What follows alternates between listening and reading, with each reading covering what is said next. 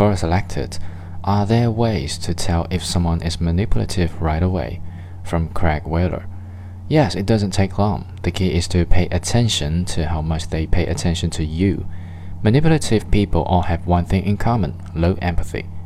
If I suspect someone of being manipulative, narcissistic, overly self centered, they are all the same thing. I have this simple test. I deliberately turn the conversation to myself and talk about myself.